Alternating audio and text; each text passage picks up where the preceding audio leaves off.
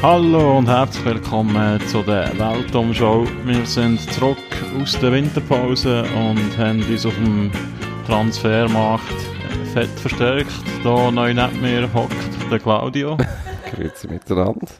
Hi Claudio, du bist äh, vom FC Barcelona für äh, 300 Millionen Franken. Genau. Was für einen Wintertransfer äh, phänomenal ist. Nein, Spaß beiseite. Wir haben jetzt etwa einen Monat Pause gemacht und jetzt ist der Plan, dass wir wieder normal loslegen.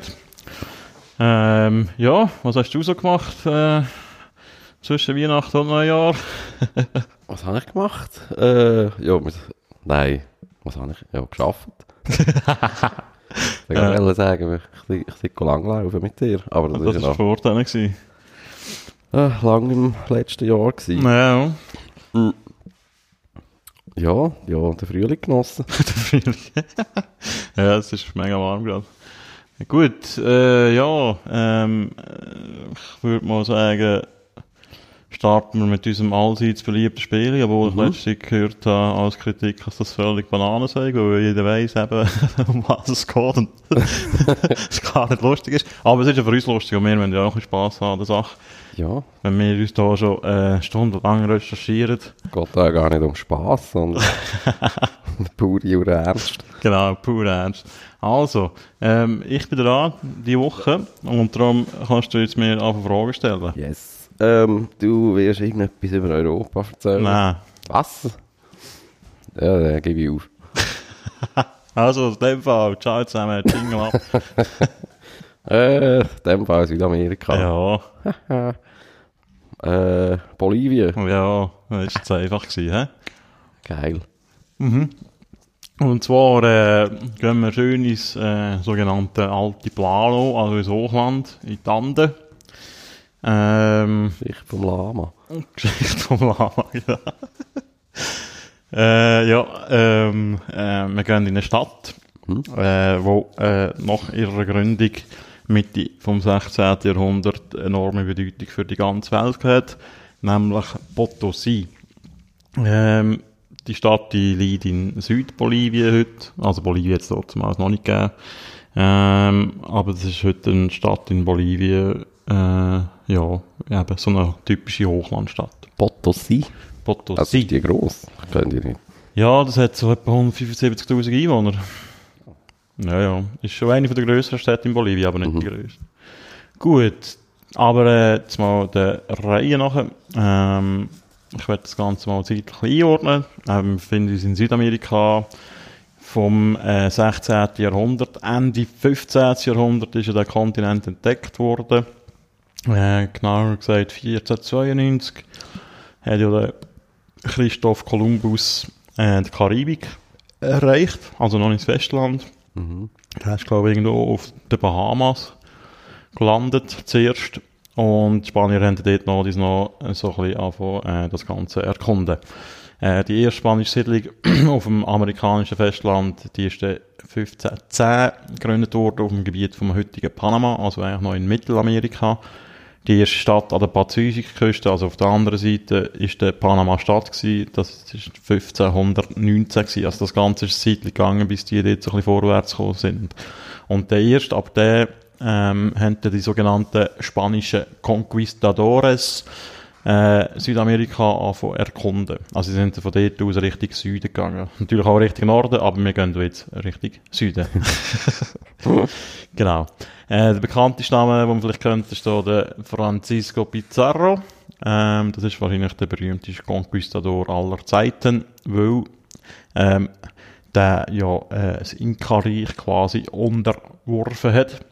Ähm, das Inka-Reich damals, das ist äh, riesig gewesen, das ist auch noch nicht so lange konstituiert gewesen und ist auch damals vom Bürgerkrieg äh, durchgeschüttelt worden ähm, was der Spanier äh, auch erleichtert hat, ähm, das Ganze einzunehmen. Mit relativ wenig äh, Mann, aber halt mit viel besseren Waffen. Also das Inka-Reich, das ist eigentlich so ein bisschen, von, ein bisschen oberhalb von Quito in Ecuador, so an der Pazifikküste ab und ziemlich weit auch noch ins Landesinnere. Ähm, bis eigentlich zum äh, heutigen Santiago de Chile und noch ein bisschen weiter runter. Also auch das ganze, also eigentlich ziemlich ganz Peru fast und so, Teil vom heutigen Bolivien, das Hochland und so, das ist, das ist alles in dem Inka-Reich hinein gewesen. Also das ist ein riesiges Reich gewesen. Äh, ja. Das wäre wär auch noch eine eigene Folge wert. Mhm. das Ganze jetzt so funktioniert hat. Aber wir sind jetzt da in der Kolonialzeit. Eben, ich wollte nicht auf alle Details eingehen. Äh, wichtigste Eckdaten, 1532 ähm, haben die Conquistadoren um Pizarro den Inka-Herrscher Atahualpa festgenommen und später auch hingerichtet. Und das war quasi das Ende vom Inka-Reich, wie wir es vorher können. Und äh, sind unter diesen Eroberer äh, untereinander Konflikte ausgebrochen. Und die haben unter anderem auch 1541 zu der Ermordung von Pizarro geführt. Und äh, eben weil es jetzt so viele Konflikte hat, hat äh, die spanische Krone da hat man das Gefühl gehabt, man muss das Ganze ein formalisieren und hat äh, die spanischen Gebiete von Südamerika inklusive Panama zum Vizekönigreich Peru erklärt. Und der Gebietsanspruch, der ist sehr gross gewesen, der hat auch einen grossen Teil von Brasilien beinhaltet, aber so weit haben sie es gar nicht unter Kontrolle gehabt. Sie haben sicher so das ganze ehemalige Inka-Reich bis und mit Argentinien, das ist alles in dem Vizekönigreich Peru gewesen. Und das ist so ein bisschen der Rahmen, äh, wo unsere Geschichte abspielt. Eben 1542 ist das Vizekönigreich gegründet worden und drei Jahre später, äh, im Jahr 1545, ist ein Indigene äh, namens Diego Gualpa auf einem Berg gewesen. Und da haben die Einheimischen Potogji genannt. Ich weiß nicht, ob ich das richtig ausspreche. Das ist wahrscheinlich Quechua oder Aymara, keine Ahnung, irgendeine so indigene Sprache. Und eben, der liegt im Süden vom heutigen Bolivien. Das ist ein sehr markanter Berg, der so ein bisschen rot schimmert und so. und äh, der Diego Gualpa hat äh, ähm, etwa 75 Jahre, äh, 75 Jahre, 25 Jahre später, als er schon etwa 70 war, hat er dann mal erzählt, eben, was er dort erlebt hat. Und er hat so erzählt, dass er mit dem Abstieg äh, äh, von einem Windstoß umgeworfen worden ist und äh, an seinen, seinen Händen Dreck gehabt und dann gemerkt hat, oh, da ist irgendetwas drin. Der hat schon Erfahrung gehabt, so als äh, Minero. Gold. Und hätte, nein, nicht Gold, Nee. ähm, hat äh, ein, ein paar Kilo von dem Gestein äh, mitgenommen und hat es äh, de, äh, gewaschen, raffiniert, wie man dem sagen und hat äh, entdeckt, dass das Silbererz war. Ah. Und das ist äh, sozusagen die Geburtsstunde vom Berg, wo dann als Cerro Rico in die Geschichte eingegangen ist. Cerro Rico, das heisst so viel wie ein reicher Berg. Mhm. Genau. Und das ist der Potos, also Potoci, Potosi. Genau, also eben, mhm. zeitlich hat der Potosí geheißen, der Berg ist der Cerro Rico. Ja. genau. Man, hat, man fragt sich heute so ein bisschen, wieso als die Inkas äh, den Berg nicht schon viel früher haben ausbieten. Also die haben eine grosse Tradition in den Anden ähm, im Bergbau. Mhm. Ähm, und eben, der, weil der Berg so rot geschimmert hat, das sind irgendwie oxidierte Erz und so, hat man mhm. können ausgehen, dass dort etwas Wertvolles drinnen liegt. Äh, darum glaubt man heute, dass es äh, könnte religiöse Gründe haben, wieso man das nicht gemacht hat. Mhm. Und das, also, mhm. dass der eigentlich nicht angetastet worden ist. Äh, schon gerade nach der Entdeckung von dem Silber ist der Run auf Potosí losgegangen. Es sind Claims abgesteckt worden, wie man das in der Bergbausprache, also so Anspruchsgebiete sozusagen. Mhm. Ähm, die meisten von denen haben die Europäer gehört, aber es hat auch Indigene gehabt, die mitgemischt haben und auch sogar äh, freie Afrikaner. Mhm. Also der Abbau war privat organisiert gewesen. Und der spanische König, der hat eigentlich über eine Steuer profitiert, der sogenannte königlich Fünft. Also der hat ähm, von jedem Silberbarren der ist, also jede, alle Silberbarren sind eigentlich gewogen worden und so und kontrolliert worden. und auf den Wert von dem hat man 20% Steuern eingezogen, von der spanischen Krone her. Und das ist entweder in Bar oder dann wieder um in Silber gezahlt worden. Und der hat ein paar Stempel bekommen, wo der bescheinigt wurde, der ist jetzt äh, legal in Anführungs- zum Schlusszeichen. Mhm. Ähm, aber ja, wir wissen auch, dass eben viel an dem System vorbei Mhm. äh, worden ist, oder? Das ist halt logisch. Gut. Das Geld, das die spanische Krone mit dem verdient hat, ist unter anderem in die Finanzierung von Krieg geflossen. Auch im Kreditgeschäft sind sie gross äh, drin gewesen. Die haben andere Königshäuser und Fürsten und so finanziert und haben durch das einen grossen Einfluss auf die ganze Welt ausgeübt. Ähm, vielleicht, um sich die Dimension von dem Berg so ein bisschen klar machen, das war wirklich ein Ereignis, das man da entdeckt hat. Äh, Im ersten Jahrhundert nach seiner Entdeckung hat Potassi etwa die Hälfte vom ganzen Silber auf der Welt produziert. Also das sind wirklich riesige Summen. Aha. Ähm, Wenn es dann so mal besteuert worden ist, äh, ist äh, Silber meistens in die Hände von reichen Händlern gelangt und von dort auf die ganze Welt. Also über Lima ist das irgendwie, also Lima ist so der Hauptsitz von dem Vizekönigreich Peru. Das ist eine Stadt am Pazifik, heute Hauptstadt von Peru. Und die ist von Pizarro mal gegründet worden. Das war so der Hauptsitz von diesen Vizekönigen und das ist so ein bisschen das Wirtschaftszentrum gewesen, äh, von Südamerika seinerzeit. Und eben über dort ist der, zuerst der, vor allem auf Europa, so grosse Handelsstädte, Antwerpen, Genua, Lyon, Sevilla ist in Spanien ganz wichtig gewesen. Äh, später, wo dann auch noch die pazifische Routen aufgegangen ist, das ist äh, ziemlich viel später gewesen, da so auf Manila, Macau und Goa, so bis auf Indien und so. Also das ist auf der ganzen Welt gewesen, das über. Genau. Äh, vielleicht noch ein paar Zahlen ähm, zum Wachstum von der Stadt. Eben, die Stadt hat es vorher nicht gegeben. Es gibt auch nicht wirklich Anzeichen, dass das jemals Besiedler war dort. Und Also das sind ja so, also wie so nordamerikanische Goldrausch-Siedlungen genau, irgendwie. genau, ja. Aha. Das ist so eine, eine sogenannte Bonanza, wie man dem sagt. Genau. Äh, eine Untersuchung von 1549, also vier Jahre nach der Entdeckung, hat ergeben, dass äh, schon 5000 Menschen in den Minen von Potosi geschafft haben. Ähm, 1561 ist der Potosi vom spanischen König zu, zu Via Imperial erklärt worden. Also eigentlich eine Reichsstadt. Das haben wir, glaube ich, auch schon mal in einer Folge. Reichsstädte oder reichsunmittelbare Gebiete. Ich glaube, bei Liechtenstein haben wir mal über das geredet. Das sind äh, so äh, Gebiete, die direkt dem König unterstellt sind und nicht noch irgendetwas dazwischen ist und so. Also irgendein, keine Ahnung, irgendein Distrikt oder irgendein Gouverneur irgendwo. Mhm. Also das ist da wirklich so, eben, äh, Via Imperial gewesen. Genau. Äh, zu dieser Zeit, eben so Anfang 60er Jahre im 16. Jahrhundert, haben etwa 20.000 Männer in der Stadt gelebt. Man hat dort nur Männer gezählt. Das ist schon noch lustig in dem Buch, ich gelesen. Es sind immer so unterschiedliche Angaben, weil die haben dort halt nicht alles gleich erfasst. Eine Also andere, es hat mehr Leute gegeben. Es hat mehr Leute als die 20.000 Aha. gegeben. Logisch, die haben noch Frauen und Kinder gehabt und, äh, Haben wir nicht Menschen, Männer genannt, sondern einfach Nein, nein, das, die haben echt nur die Männer gezählt. weil Männer halt, wirtschaftlich relevant. genau, Und, äh, wahrscheinlich, ja. Äh, 1577 hat es wieder eine Zählung gegeben, da sind es schon 40.000 indigene Männer, Frauen und Kinder gewesen, das hat man alle gezählt, und etwa 2.000 Spanier. Also die Stadt ist wirklich rasant gewachsen, gerade für die damalige Zeit ist so eine Stadt von 50.000 Menschen, das ist äh, eine Großstadt, das, das ist ja, riesig. Genau. Es sind gleich, äh, eben mehr als 50.000 Menschen gewesen, die in Potosi gelebt haben. Es hat, äh, also mit dem ist es die grösste Stadt gewesen auf dem ganzen Kontinent, also in ganz Amerika. Und es hat noch mal wenige europäische Städte gegeben, die grösser waren. Ich glaube, London ist dort schon riesig gewesen und so, und Paris vielleicht noch, aber sonst hat es nicht viel Größeres gegeben.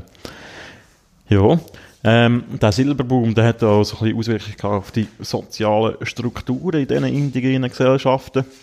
Ähm, die Inkas, die haben ja auch so etwas gehabt wie einen Adel, also es hat dort so äh, Adlige gegeben. mhm. Und das ist der völlig Aufgabe geworden. Ähm, Geldadel auch. Genau, das ist der Geldadel gekommen. Auch gewöhnliche, in Anführungs- und Schlusszeichen, Indigene haben einen sozialen Aufstieg können erleben und auch Frauen, lustigerweise. Also lustigerweise. Ähm, interessanterweise vielleicht besser, nicht lustigerweise.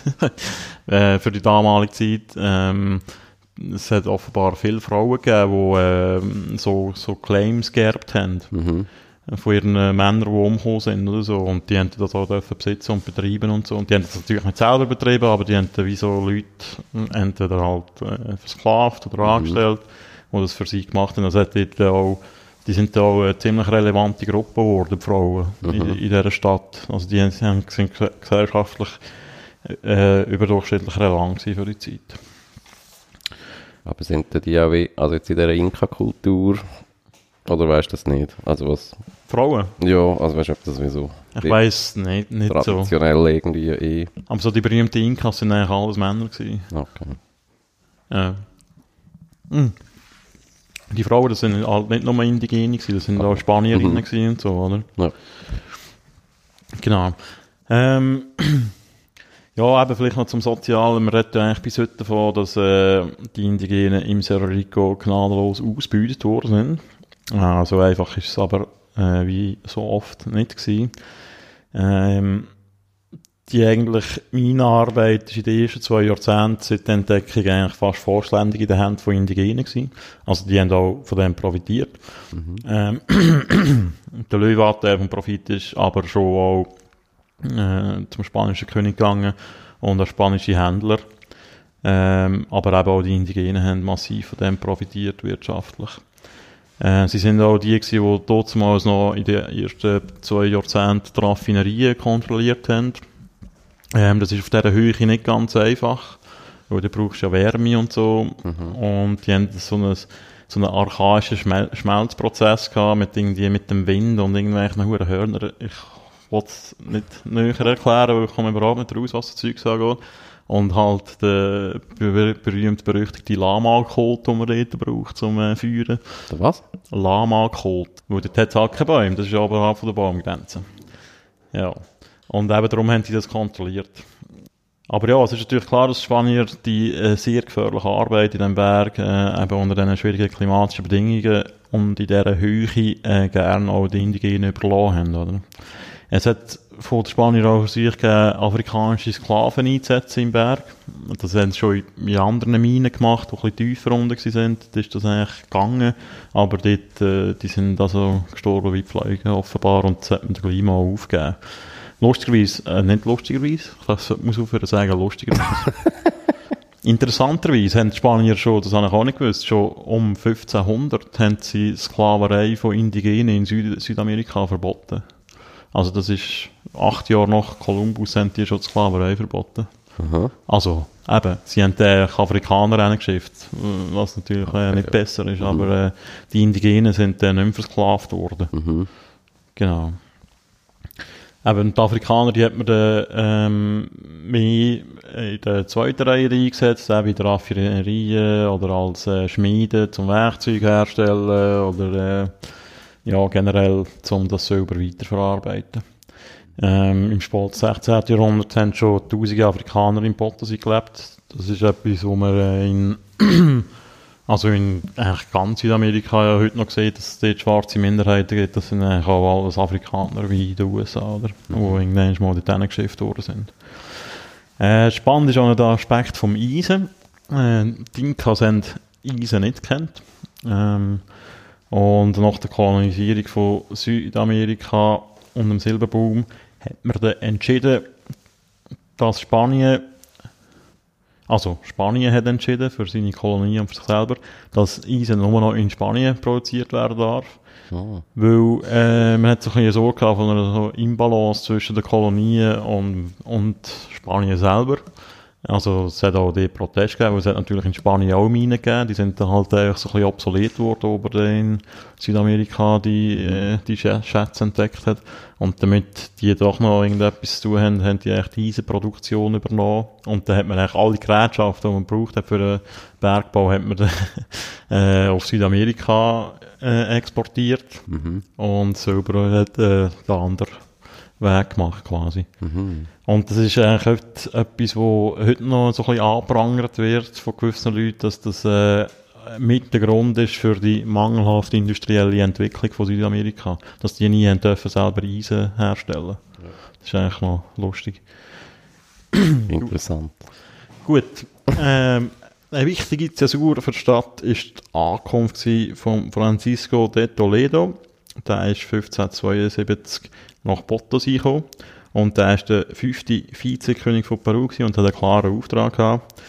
Ähm, Potosí ist jetzt in einer Krise gewesen. Ähm, Produktivität ist gesunken, weil es immer schwieriger geworden ist, äh, gut Silber zu finden.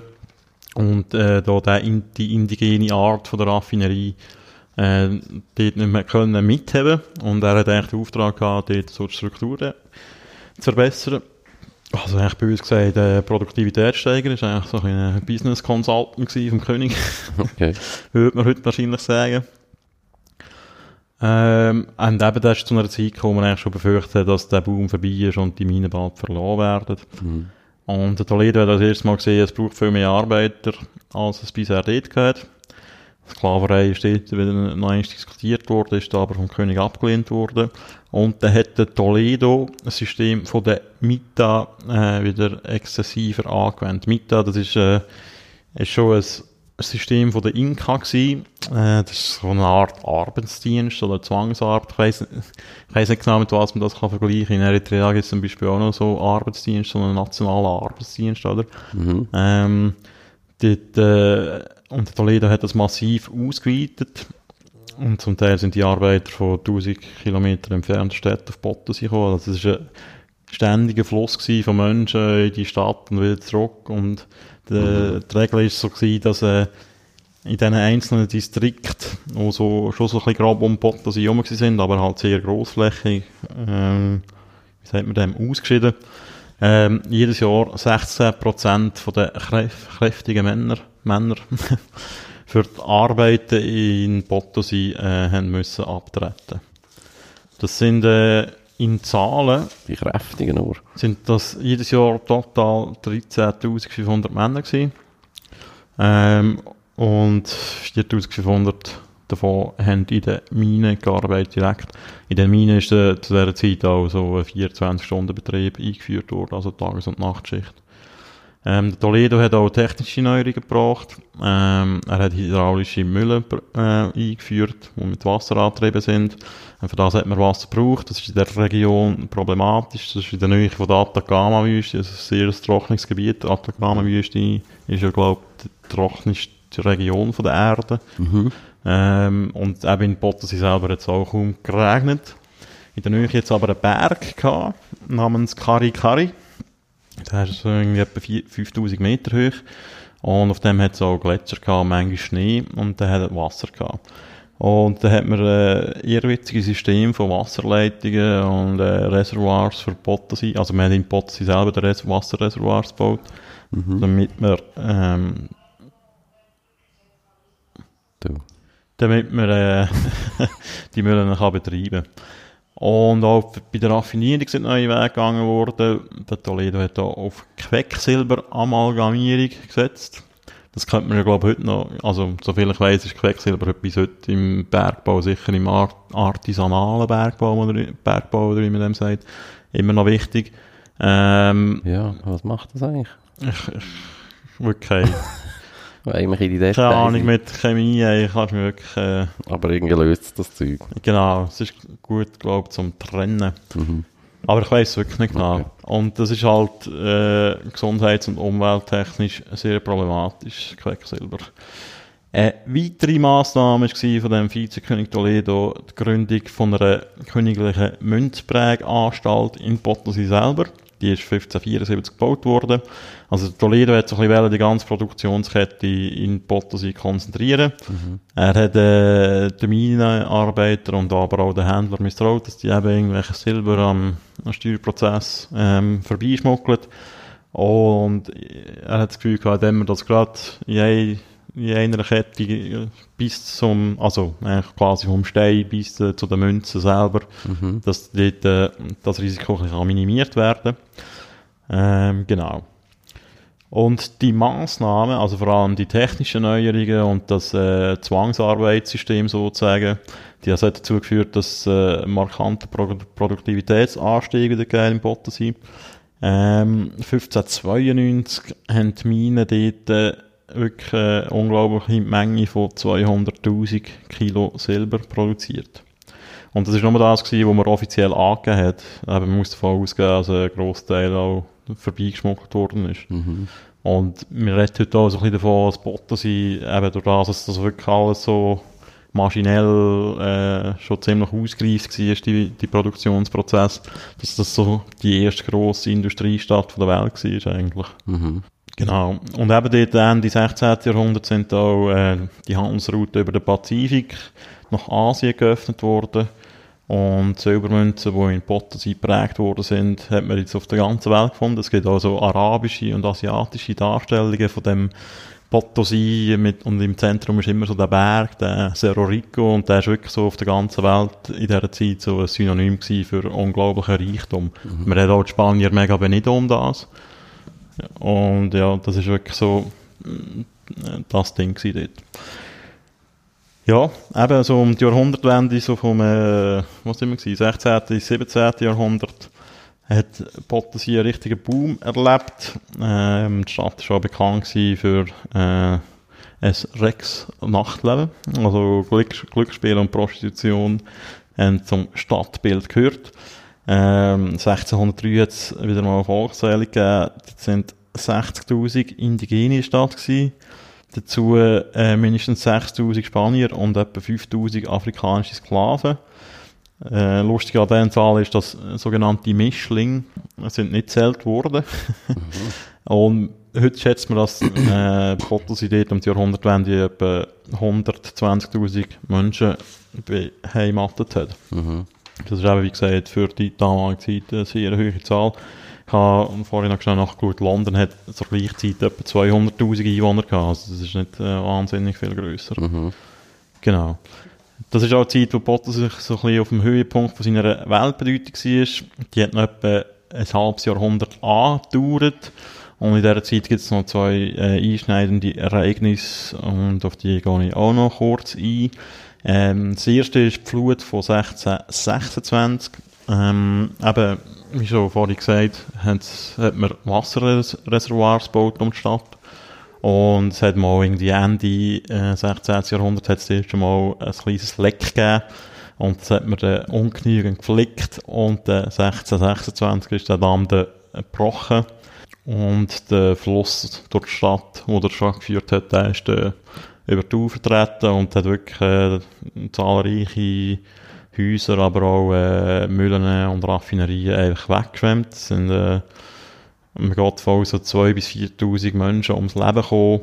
Und der Sachschaden ist etwa 4 Millionen Pesos geschätzt worden. Das war damals extrem viel Geld. Gewesen.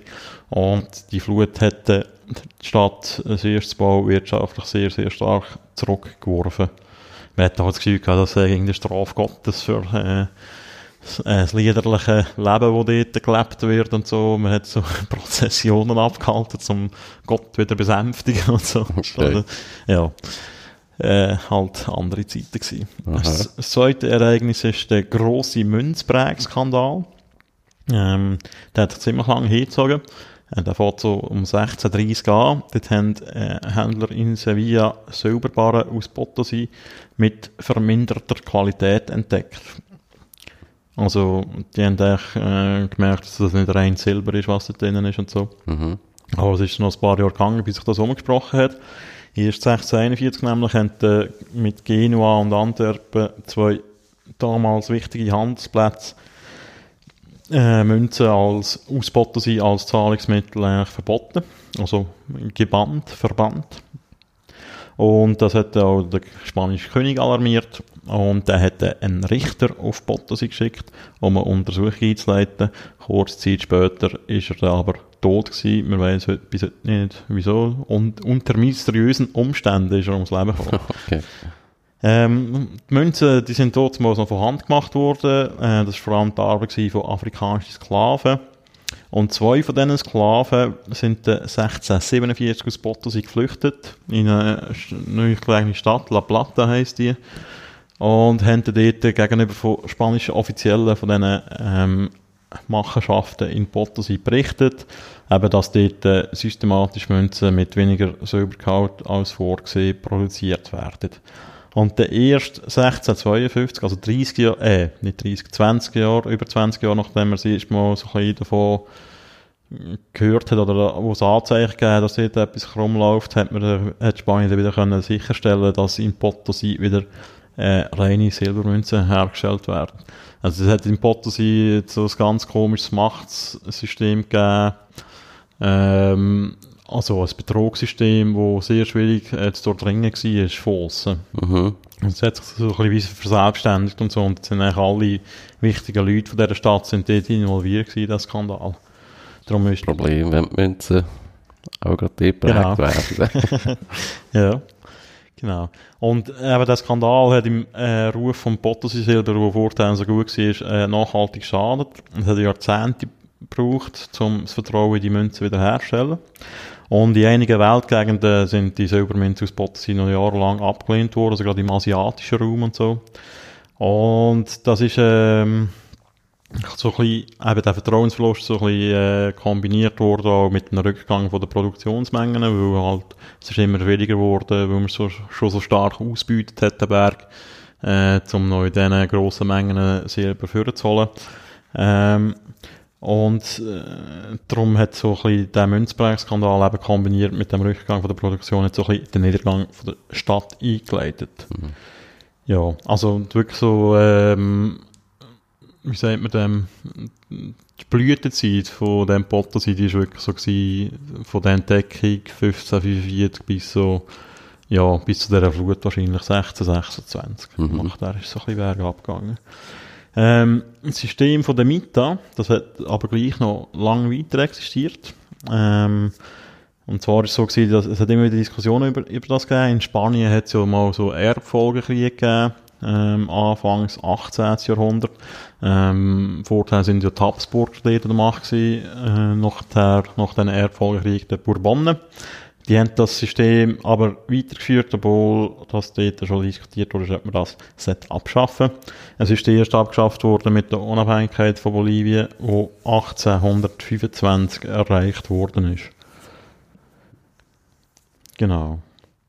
Und vielleicht noch schnell äh, Zahl gegen Schluss, um das Ganze ein bisschen äh, versinnbildlichen. Eben zwischen der Entdeckung 1545 und der Unabhängigkeit von Bolivien 1825 hat Potosi geschätzt etwa 20% von der Welt, vom weltweiten Silber produziert. Also es war nachher immer noch viel. Gewesen. Hm.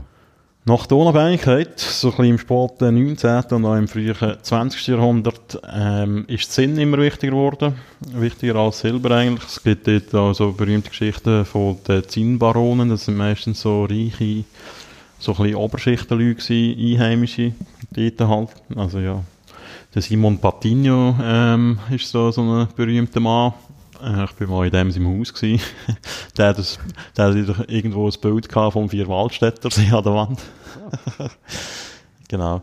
Und eben, und der Zinn, der hat es auch in anderen Bergbaugebieten in Bolivien gegeben, also mehr als in Potosí, äh, vor allem Oruro ist da zu nennen. Und ähm, die Bedeutung von Potosí als Bergbaustadt ist zwar gross geblieben, aber ist lange nicht mehr so unangefochten gewesen, wie früher, wo es wirklich so die Silberstadt war. Mhm. Ja, und heute ist äh, Bergbau ist immer noch der wichtigste wirtschaftliche Zweig von dieser Stadt. Ähm, eben vor allem Zinn, Silber und Kupfer werden gefördert. Und eben, wie schon am Anfang gesagt, es hat jetzt auch wieder etwa ungefähr 175'000 Einwohner. Das ist auch massiv gewachsen. In den 70er Jahren war es etwas mit 70'000 gewesen. Nur noch. Also, gerade auch in Bolivien hat es halt äh, wirklich grosse Minenkrise gegeben. Äh, vor allem so im letzten halben Jahrhundert so ein bisschen. Ähm, es hat zuerst so die Gummiball gegeben, das ist so eine staatliche Bergbaukonzern gewesen, der eigentlich so ein bisschen die Jobs gesichert hat. Mhm. Und dann hat es aber äh, unter der Militärdiktatur vor allem eine grosse Liberalisierung gegeben, wo da viele Jobs weggefallen sind. So eine berühmte Stadt, die aus dem aus entstanden ist, ist El Alto, das ist eigentlich gerade neben La Paz. Also La Paz ist so in einem Kessel.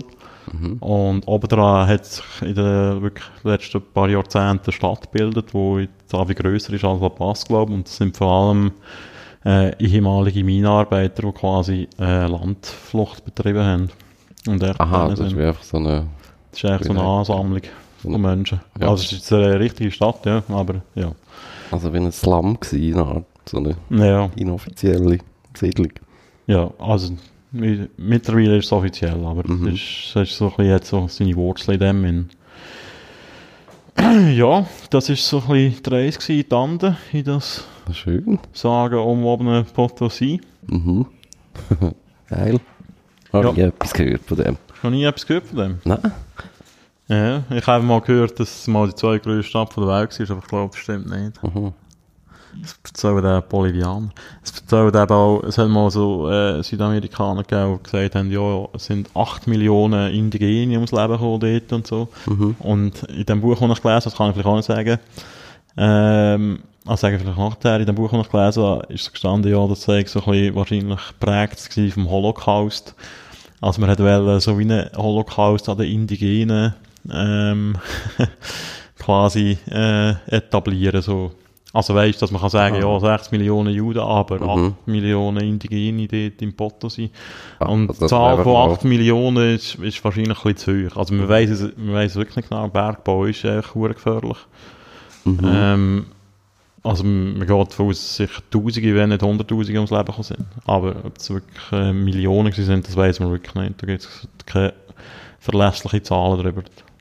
Aber da reden wir auch von, eben, von eigentlich nicht Sklaven, von, also weißt du, nicht von, Ja, eben, das ist so die Frage, was ist die Mita, oder? Das ist eigentlich so ein äh, Arbeitsdienstsystem gewesen, wo ja, eben alle sieben Jahre ist eigentlich jeder wieder dran gekommen, so ein bisschen. mhm. Und hat müssen irgendwie wieder ein Jahr äh, in Ja. die Mine gehen ja gut, ja, man. Also es ist schon Eigentlich so ein bisschen-. Also die haben, auch, die haben auch Geld verdient, eigentlich völlig unterbezahlt. Mhm. Das war übrigens auch ein Grund, gewesen, wieso was, äh, nach der Unabhängigkeit äh, die Produktion nicht reingebrochen ist, oder? Weil, ähm, ohne die Mita hat man, äh, kann ich sehen, ohne die, ohne, ohne die Mita ist es da wieder viel teurer geworden, äh, Leute zu zahlen, die das machen, oder? Mhm.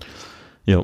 Und eben als Quelle für die Folge hat in erster Linie das Buch Potosi, The Silver City That Changed the World, dient. Äh, das ist von einem kanadischen Historiker namens Chris Lane.